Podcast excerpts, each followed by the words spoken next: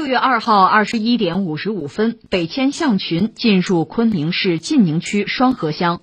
云南省林草局协调无人机监测团队、应急处置团队、亚洲象专家全部转场，提前研判和通报迁移线路，指导当地全面开展布防工作，要求高度警醒、高度戒备，全力防控，切实保障人象安全。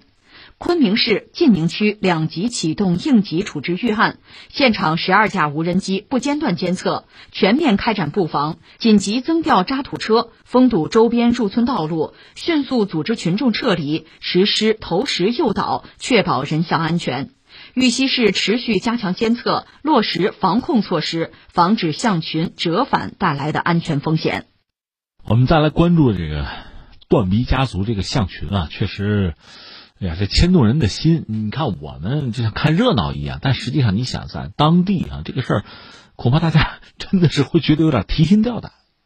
我看最近的新闻，因为我们关注过一次哈，呃，今天再关注一次。看新闻，一个是他到了山上一个疗养院，那有那个老人呢，六七十了，就趴到床底下不敢动，一下子半个小时，这个象们一群嘛，就在外边就肆虐啊，据说水管都打开了。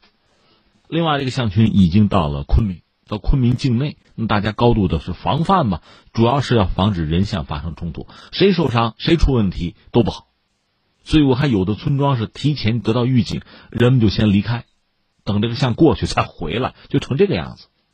而且这个事儿什么时候是个头，我们不知道。我们上次不是开玩笑聊吗？等这个事儿什么时候要结束了，而且最好是个什么喜剧性的事件，拍个电影恐怕挺精彩，挺有意思。关键是我们都希望这一天。就这个事儿结束的那一天早日到来，可现在我们还看不到，看不到迹象，看不到兆头。其实这个事情本身吧，也引发很多人的关注和思考啊。最基本的，何至于此？怎么会这个样子？因为亚洲象，我们上次讲过，在中国境内的分布不是很多，就三百来头吧。而且中国已经是就亚洲象分布这个区域里边，已经是最靠北了。因为亚洲象它生存的环境它是特殊的。这涉及到海拔呀、气候啊、植被啊，就它的食物啊，包括生存空间等等，这里面是有讲究的。就是说，本来亚洲象在我们境内的分布已经是最靠北，可是这个象群呢在向北迁徙。你要知道，往北实际上在爬坡啊，它原来生存环境大概是海拔六百，到昆明都一千多了，一千二三这个样子了。那你想，气候也有变化，植被、食物这些东西都有变化。好在是沿途人们呢，就给大量的玉米作为食物吧。已经投喂了多少？我这儿没有数据，但是昆明这边已经准备了十吨。你想十几头大象呢，很能吃的哈。六头是雌性，就成年的；三头是雄性，另外还有就是未成年。一个庞大的队伍，一个家族啊。那么何以至此呢？就我看了各种资料之后，就跟大家汇报一下我这儿。拼图拼出来的这个结果吧，他们原来是有自己的栖息地的，这个我们都知道是吧？有保护区，呃，那很可能出现了这么以下几种情况中的某一种，一个就是说，是不是保护区这个面积缩减了或者碎裂化了，就是人和象在争地，有没有这种可能？因为当地的民众也有自己的生活，也要富裕起来啊。比如说有一些经济性的林木，涉及到比如像那橡胶类的。或者用来造纸的，或者茶叶，如果是最终呢，就是属于大象的这个栖息地，这个面积缩减或者说碎裂的话，他们就不得不出走，这是一种可能性。还有一种可能性呢，相反，就是说，因为对大象、对自然环境保护的非常好，带来一个什么结果呢？那人家就繁殖吗？繁殖之后，大象的种群数量就增加，那么原有的这个属于他们的这个地盘这个栖息地相对来说就小了。因为象多了嘛，最后呢，这块土地不能承载超出额度的那部分大象，就只好迁徙，就离家出走，这也是一种可能性。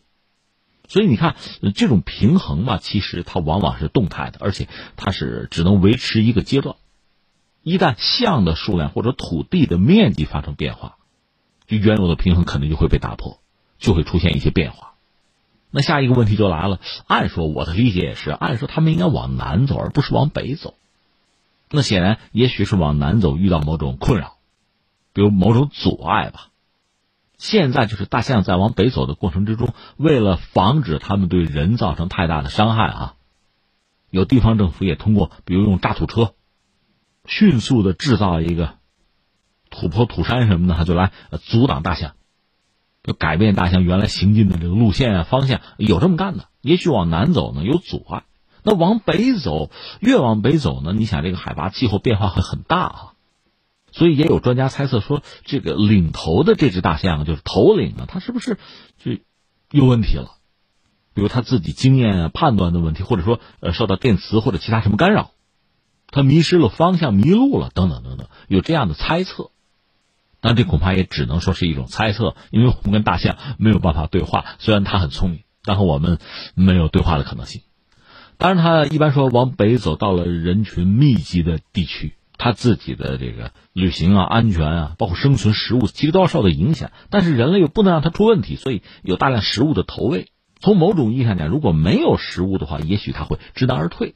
但咱舍不得呀，保护它的安全啊，一级保护动物啊，所以又要有一些食物的投喂。不过这么一来，它就没有后顾之忧了，就没有饮食之忧了。有句话叫“不撞南墙不回头”嘛，他撞不到南墙啊，所以他能不能回头或者怎么样能够引导他回到自己的家乡，这真的是一个问题。那我们也只能是看就当地哈临机处置的这些专家和学者有没有更高明的办法。因为当地的职能部门确实也下了大力气，一个大量的车辆、无人机都动用了。那最后我们只能说，也期待着科学家们和地方职能部门，这得用一个词叫亡羊补牢了吧？一个是假设这个事儿真的和地磁、地球磁场啊。和这个动物判别方向和这个领域的问题有关，那有没有可能通过研究相关的技术吧，就将来能够引导大象，就是按照我们的指挥棒，到我们希望它去的这个地方，有没有这种技术哈？我觉得我们应该有所考虑，有所研究。再就是涉及到它那个栖息地，就是保护区啊。说到底，既然你保护，那么它种群数量必然会增加。如果要增加的话，原有的。那个布局也好，那个面积也好，可能就都会变得不够用，就和种群数量不匹配。换句话说，我们恐怕要画出更大的地方来，而且早画出来，因为土地的承载量肯定是有限的呀，这有一个对应的比例数的，恐怕就得早点算出来，早点规划，否则这类的麻烦这次未必是最后一次。你想，他这一次这一路也是人吃马喂哈，其实成本也不小。我们既要保证他们的安全，又要保证这个沿途的。公众就人民群众的生命财产的安全，那你想这是需要投入的。